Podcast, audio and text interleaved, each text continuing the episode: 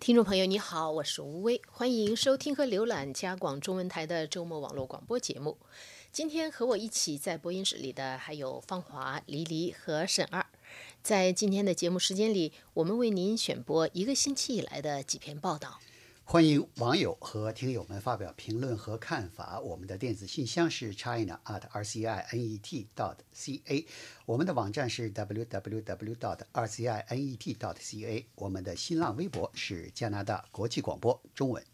我们的 Facebook 是加拿大国际广播中文频道。每周五北美东部时间上午九点半，我们都会有脸书直播 Facebook Live。如果你想快捷、方便、全面的了解加拿大正在发生的事情，也请你下载我们加拿大国际广播的 App。请在安卓和苹果应用商店搜索我们的关键词“加拿大国际广播”，你可以看到。这个找到这个 app。目前我们在现在我们在这个屏幕上看到的就是我们的这个 app 的呃宣传，那么在和介绍。那么在这个我们的 app 呢，实际上是有五种语言，除了中文以外，还有英语、法语、阿拉伯语、西班牙语，而且是免费的，欢迎网友们下载和收听。那么在接下来的时间里呢，我们就为您选播这个星期的几篇报道。头一篇报道呢是芳华为我们制作的，就是讲的就是现在加拿大保守党的这个党领袖啊，正在要举，已经要开始举行，呃，开始竞选。这个党领的这个竞选工作呢，就是这个星期呢，就是紧锣密鼓的已经敲响了。星期一呢，保守党这个嗯，这个负责选择党领的这个委员会呢，宣布了。就是选你竞选党领的这个规则是什么啊？呃，我们知道这个在这次大选中呢，自由党险胜了保守党。嗯，自由党领袖特鲁多呢又当了总理，虽然少数党政政府总理，但仍然是当了总理。那么谢尔呢，原来有一定的呼声呢，就是可以赢得这次大选，但是在他的领导下呢，保守党离这个胜利呢还差了一大步。结果。由于败选呢，结果只能是辞职，而且是被迫辞职的。那么辞职以后呢，就要选择新的党领。上一次二零一七年保守党选择党的领袖的时候呢，出现了有十七个人报名参选的局面，觉得事实上不少人觉得是眼花缭乱。十五个月进行了整整十五个月，眼花缭乱，觉得是抓不住重点。另外呢，觉得是，呃，看了半天这十七人里边呢，也没有几个像样的，能够真正是有特别有魅力的。候选人，那么这一次呢，保守党好像是觉得应该是大大的减少参选的人数，以聚焦，容易聚焦啊。那么大家容易在这个比较少的候选人里边呢，找出比较属意的人选了。现在呢，他们规定了两个条件，第一个条件呢，就是说你要拿出三十万加元的报名费。三十万，我以为是二十万。三十万加元的报名费，当然了，你说那二十万也有一定道理，因为什么？其中的十万加元是可以。呃，退的退还啊，这个这个保证金呢是呃十万是可以退还的保证金，但是我就不知道这个退还呢是你中途退场给你退这个保证金呢，还是在什么情况下给你退？但是呢，你要先拍出三十万加元，哎，你才能够不能退还的部部分是不是给那当做二十万加元的二十万加元的那肯定就不能退，意意味着说你既然报名参选了，那么你就得分担那个保守党领袖竞选的这个开支，哎。现这是一个条件，另外一个条件呢，就是你要有至少三千名保守党的党员的签名支持，你才能够你才能够报名参选。你要是不到这个人数，你就你就没连报选报名的资格都没有。相对来说呢，好像是觉得三千人还是可以做到的，一下拿出三十万钱呢是难以做到，特别是呢，特别是在什么呢？他是本一月十三号宣布的吧？你要是呃。保守党的领袖竞选呢，在六月底，所以你没有多少时间去呃达标的。上一次二零一七年的时候呢，这个呃只是只需要十万加元的报名费，而且呢有一年的时间可以达标，就是你可以有一年的时间筹集捐款十万加元，可以有一年的时间去征集三百名保守党党员的签名，所以你看。这是明显的提高，从三百名提高到三千名，从十万加元提高到三十万加元。呃，加拿大广播公司的分析说呢，就是去二零一七年的时候，有十七名人报去报名参选呢，只有一个人在一个月的时间之内达标了。这个人呢，就是呃，叫什么叫？我猜一猜，贝尼耶。呃，不是贝尼耶，是一位是一位这个所谓的呃商界人士。奥奥利什么奥利尔还是什么的那个？是是他，他是他手里是不差钱的，自己掏腰包里边就掏出三十万了。所以只有这一位这个候选人达标，其他的人呢都是超过十一个月的时间才拿出这么多钱来报名参选。当然了，呃。人数这这个十七人呢，恐怕跟那个这次美国民主党的候选人相比，还是少了一些。美国民主党这次，呃，竞争角逐民主党的候选人呢，有差不多二十个人报名参加，也是这个乱得一塌糊涂。所以这保守到到已经一年多了，现在你可能是你问问美美国选民，到底是有几个人参选，你数出名的人真不多。另外呢，就是呃，现在呢。加拿大的保守党一些的所谓是很有呃名望的一些人呢，已经开始纷纷跳入这个所谓的呃呃角斗场。对。哎，比如说原来的保守保守党的领袖麦凯，呃，麦凯呢是所谓他是保守党领袖是什么？他和哈珀一块儿实现了两党的合并。原来是保守党跟西部的改革党，两党合并之后才有了机会成为执政党。原来两个党分开的时候。等于把右翼的选票分裂了，两个这个两个党永远打不过自由党，只有这两两个党合并了以后呢，才赢得了一次选举，让哈珀成为了一个少数党的执执政的执政党的总理。还有一位就是呃魁北克的呃原来的省长夏瑞也可能要准备参加，麦凯已经说他要参加了，夏瑞说还没有定。另外还有一个就是众望所归的一个一个是女性的叫安博罗斯，她曾经在这个当过。保守党的临时党领，临时党领，但是她当时就说，二零一七年的时候呢，我当临时党领，我不会参加竞选，但是这次她是否会参加竞选呢，还是一个问号。好多人认为，如果她参加竞选，她的竞争力是不可忽视的。他的那个好像他他们有一个规定，就是你作为临时党领不能参加竞选，不能参加竞选。所以当时他之所以他接受参加临时党领的职务，就等于是说放弃了那一年的竞选。你刚才讲到，就是说当年那个乱有那么多人参加竞选，跟当时那一次没有什么特别大牌的，就是像麦凯这样重量级的，还有当时还有一个就是呃那个叫什么，就是我们的前移民部长。呃，前移民部长和前外交部长，就几个保守党的大将，当时都选择袖手旁观。所以这种情况下，一些比较就是在在下面，就是在重量差不多比他们要少一少一点的呢，他就觉得有机会。所以这样的话，人就开始就就多一些。今年既然现在就是麦凯已经下场了，已经正式宣布参选，我估计有一些人可能就是呃有三十万在。他还没有正式宣布，他正式宣布下个。星期正式宣布，但是他呢，在自己的 Twitter 已经说了，说对对，说是呢，啊，我会参加的，但是还没有正式宣布，就差了一点点。嗯，好的，谢谢你，芳华。那么我们接下来呢，我们换一个题目，这也是这个星期的，就是非常重大的新闻，就是关于这个乌克兰的坠机事件。对，乌克兰客机的坠机事件。那么，呃，这个星期呢，就是一个就是新的动向呢，就是星期四的时候，加拿大外交部长桑普涅。在伦敦主持了一个这个国际小组会议，专门讨论呃如何对这个伊朗击落乌克兰客机事件呢进行彻底的调查。那么这个呢是就是就是有一个国际小组，这个小组呢是为了专门就是推动这个乌克兰客机调查的。那么小组的成员呢一共是五个国家，都是呢就是在这次坠机事件当中有公公民丧生的国家。那么就是加拿大、乌克兰、瑞典、阿富汗和英国。呃，会议的地点呢是在英国伦敦。在加拿大位于特拉法加广场上的那个叫做加拿大之家，实际上就是加拿大的一个就跟办事处。对对，在这个地方呢举行的。那么在这个举行之前呢，五位部长呢也举行了一个很小型的一个悼念仪式，悼念在坠机事件中的这个遇难者。呃，这个小组举行了一天的会议。那么五个国家的部长们呢，拟定了在调查当中和伊朗当局进行，就是如何进行合作。呃，加拿大的外长尚普涅说呢，说除了其他要求之外呢，五个外长设立的框架呢，有一点非常重要，就是要求对乌克兰客机被击落的事件要开展独立的刑事调查，而且呢，要这个进行透明和公开的这个司法程序。他说，全世界现在都在注视着伊朗。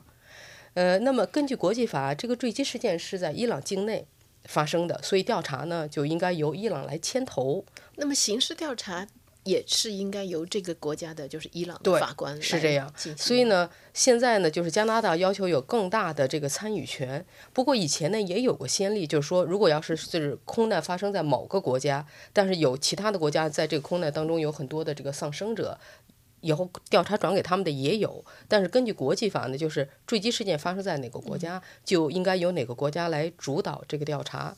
呃，所以呢，现在目前呢还不清楚到底这个调查加拿大能参与到多大的程度。目前呢，加拿大是在这个空难现场的有两名，就是加拿大运输安全委员会的调查员，他们在那儿和伊朗当局呢进行合作。他们一直到目前为止，加拿大一直都在。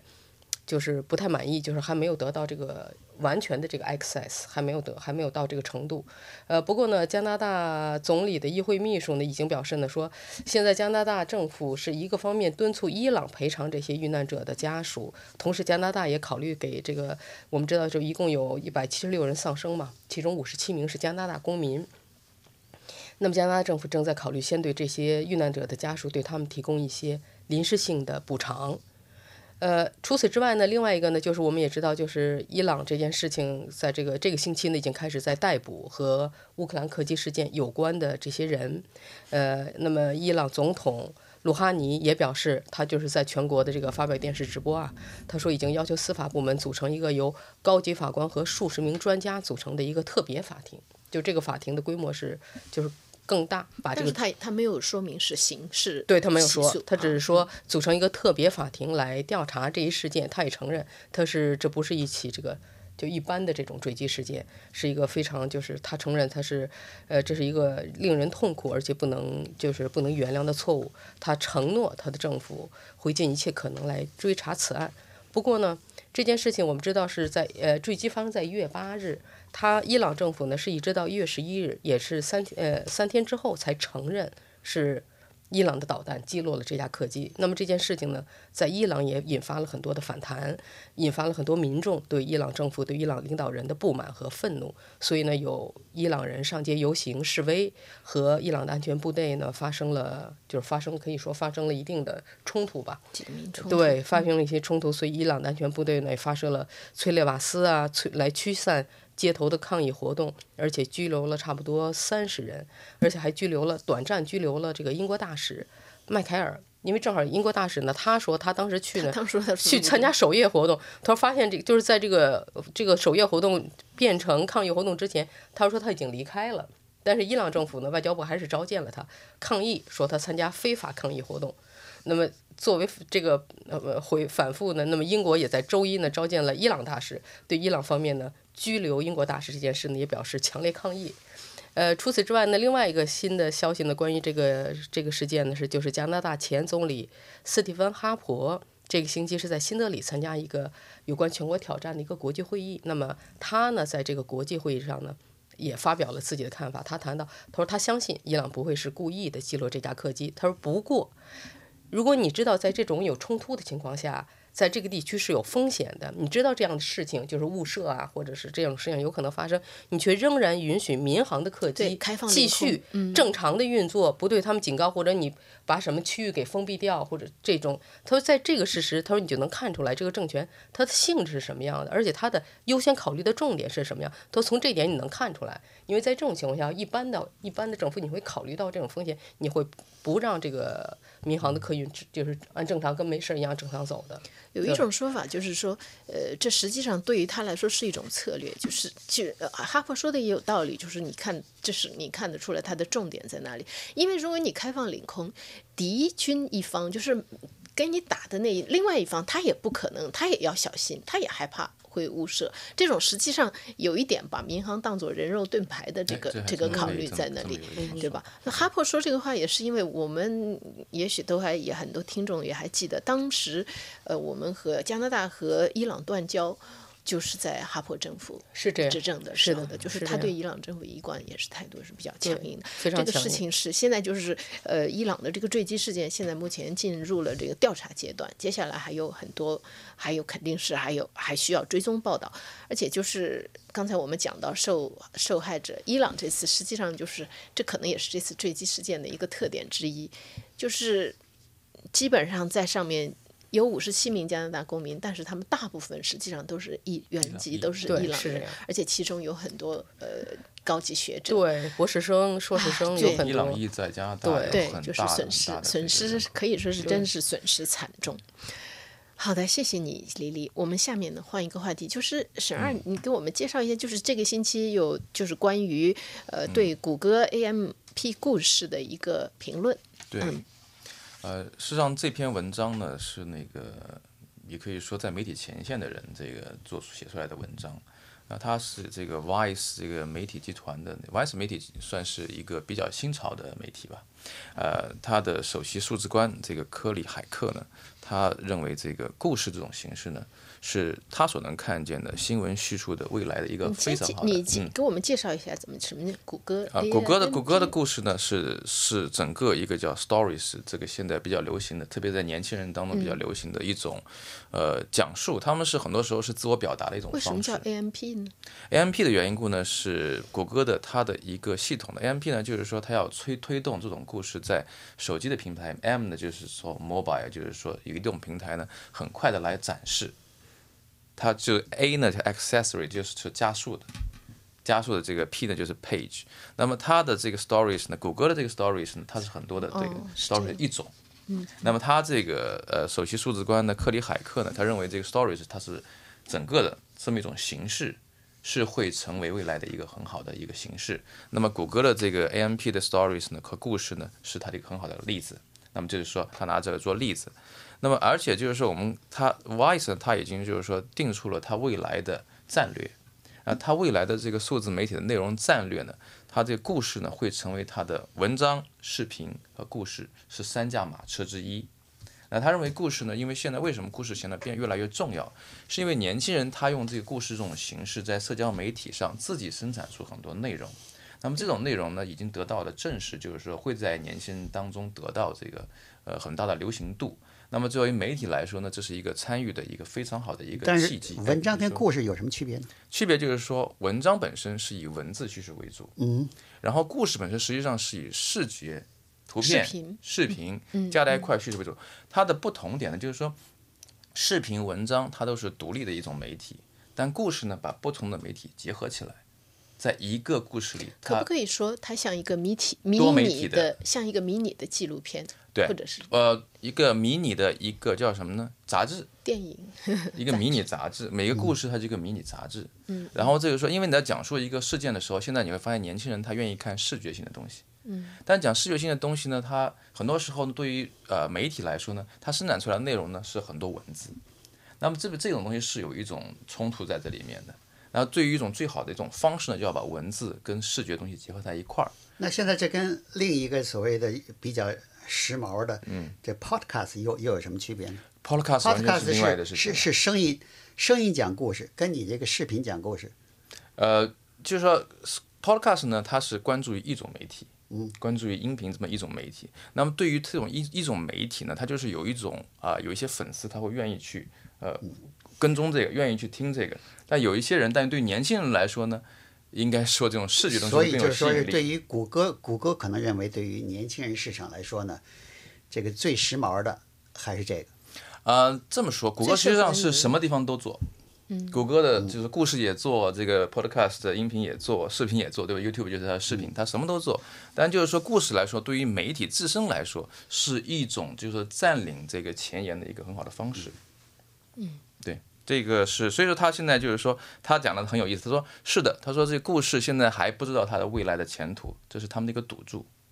但是他觉得这个赌注他们是不得不做的，因为媒体就是这样，就是说现在媒体就是这样，你每一次当你不做出这种革命性的或者说断层性的这个这个动作的时候，你很可能下面带来的就是慢慢慢慢会退出这个媒体的这个大舞台，就是这样。所以他认为文章慢慢他会慢慢的。就是说，越来越少的受到关注，而一种视觉化的，像故事这种形式会更加走向前台。就是这实际上是不同的，通过不同的媒介来写来呃怎么说呢？来释放你的，来表达你的信息，播出你的信息。我觉得音频的优势是什么？就是你在可以在同时在做别的上，比如说开车，最典型就是开车。对开车的人来说，音频你是不可能去那那个是看你的场景化 story 的，对对，就是而且这但是作为视频呢，我觉得这也是一个优势，就是说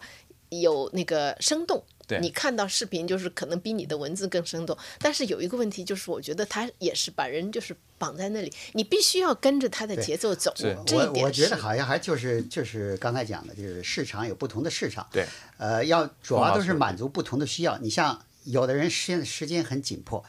每天我要想了解一些这个呃东西的话，嗯，我可能想先选择是看文章，是啊，很快的，这个文章我喜欢看，我就看，点开一看。没什么兴趣，我立刻就关掉，或者我只看几段，然后再选下一个文章。但是呢，我开车的时候，我恐怕听听听听什么这个音频呢，是很顺理成章的选择。但是我开车的时候，我又不可能去看视频。嗯，看视频的话，警警察很快的就会给我给我开这个罚单的。罚单所以呢，也不安全，对其他人也不安全。所以视频呢，恐怕是你更要拿出一段时间来，嗯来比较专注的才能去欣赏。所以我看这还是各个各个有各个各有不同的所需吧对这个市场。所以对呃。基本上来说呢，就是你看，嗯、什么样的受众啊，在什么情况下需要什么样的，呃，什么样的这个选择，就是。是。还有一个就是你媒体的功能，因为作为公共媒体来说，尤其是如果是作为像这样大的像 CBC 啊什么，它有一个新就是它要播报每天的新闻，这样、嗯这种情况下，一般你要做一个短视频，即使是一个五分钟的短视频，那也不是说不是很简单的哎事，情？不是很简单的事情。你如果是想要及时的把事情报出去，你就不可能用这个。这就是为什么说故事会有市场，会有一个，因为故事它实际上不是单纯说制作视频，故事很多时候你用图片和文字能很快的产生一个这个很好的一个故事。嗯我想跟那个呃编辑一个音频可能时间差不多，而且一个很重要有一点，故事本质上是针对什么呢？针对现在年轻人刷刷刷的这种对对爱好。呃还有一个就是刚才我讲到新闻的功能，就是已经有一些人注意到，现在就是深度报道的缺失。一方面，作为媒体来说，它的这个资源有限，就是砍了砍，被削减资金，削减的很厉害。再有，当然也有受众的，有很多大部分人不耐心，就是是没有耐心看长文章。但是呢，确实有一些作为公共媒体，它确实是。有这个必要，有这个责任去做一些深度有一些东西是要做深度报道的对。所以这种情况下，如果呃，就是等于是说，你一方面要考虑到媒体自本身的功能，还有受众的群体，还有就是这个技术的发展。对，这个因为这就是说为什么说故事它有灵活性，因为故事是可深可浅的。嗯而且你把不同的故事联系在一块儿，它就会成为一个比较有深度的一个报道性。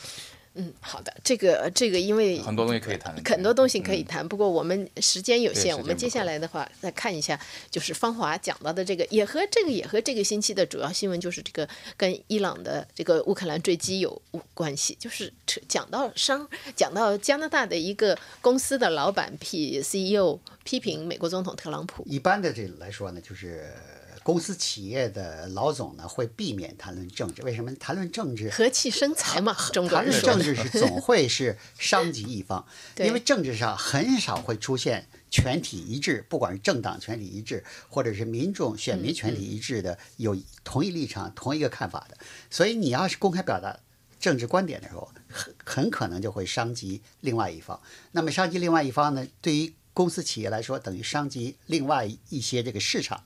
那你你自己的销售肯定会受到影响，所以一般来说，这是商业企业的这个金规玉律，就是什么，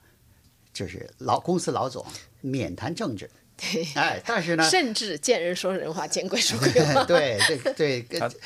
但是呢，这个加拿大有一个呃著名的集团，就是枫叶肉食食品集团公司的一个老总啊麦凯恩，嗯，哎，公开讲话，他是他发的是推特，但是你发推特可以用个人的账户发，他呢是特别用的是公司的账户，哦发了这么一个推特，这个不一样还发了连发了好几条推特，啊，虽然不点名，但是明眼人一看就知道那是在这个呃，嗯，这是字里行间指的就是美国总统特朗普说呢，伊朗的把那个导弹误射。呃，一个飞机，飞机上很多人死亡，其中不少人加拿大人。说这个，呃，这个有一个灾难事件的，呃，直接的或者是责任者之一。是美国总统特朗普，为什么呢？是他的好战政策，是他的唯恐天下不乱的政策，是他的这个强力的这个把自己的自己国家的利益强加在别人头上的一个政策呢，引起了中东局势和海湾局势的紧张，使先是撤出了这个与伊朗的核协议，然后呢又是呃用无人机的这个精确制导炸弹杀死了美国的杀杀死了伊朗的这个呃精锐部队的这个指挥官。呃，苏莱曼所以呢，他说这个问题归根结底，你要说责任的话，那是非美国总统特朗普莫属。虽然他没有点名，但是太太容易看出来，指的就是特朗普。结果他这个推特一发出来以后呢，呃，当然了，引起了一些。呃，支持者说：“嗨，真是有，也有上任是有责任心的，是有社会正义感的。但是也有不少人支持说，你作为这个公司老总呢，你首要的要负的责任是对公司股东要负责任。公司股东的利益呢，就是要要实现公司股东利益的最大化，至少你要保护公司股东的利益不要受到损失。说你这话一出呢。”那你肯定是影响你自己的市场，影响公司股票的价值。结果当天这个呃公司的股票确实下跌了。那么就说呢，而且最主要的是，你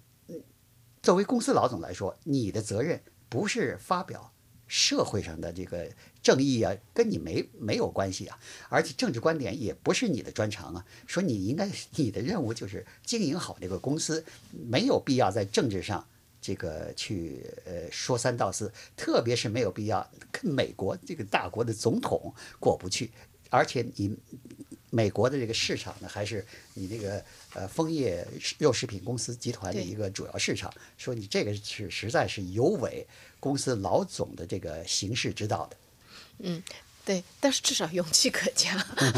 是因为作为，比方说，如果是媒体，就是如果是像作为记者的话，你如果是鲜明的发表，就是有立场的话，你这个是有被职业道德的。他这个你至少可以说，他这个是当然规定，当然他这个是所以气愤的也是有一个直接的原因是什么？他公司的一个同事，同事一个同事的一个妻子跟孩子都死于这次空难事故，所以说呢，这个事故呢，这个事情让我非常生气，而且说呢，不是随着时间的这个。呃呃，时间的过去呢，让我的愤怒呃减少，就是我的愤怒是始终是非常强烈的，所以他忍不住要通常要说话。通常这种做出这种比较反常的这样的举止，要你说这个要和气生财，要考虑市场，他作为公司老总，他肯定也知道，但是就是说在一些就是极端的这个情况下，所以他会做出一些就是比较反常的举动，也可以理解吧，这个。好，那么我们今天的节目呢，到这里就结束了。这是我们刚才为您选播的，是这个星期的几篇报道，也是这个星期的重大新闻。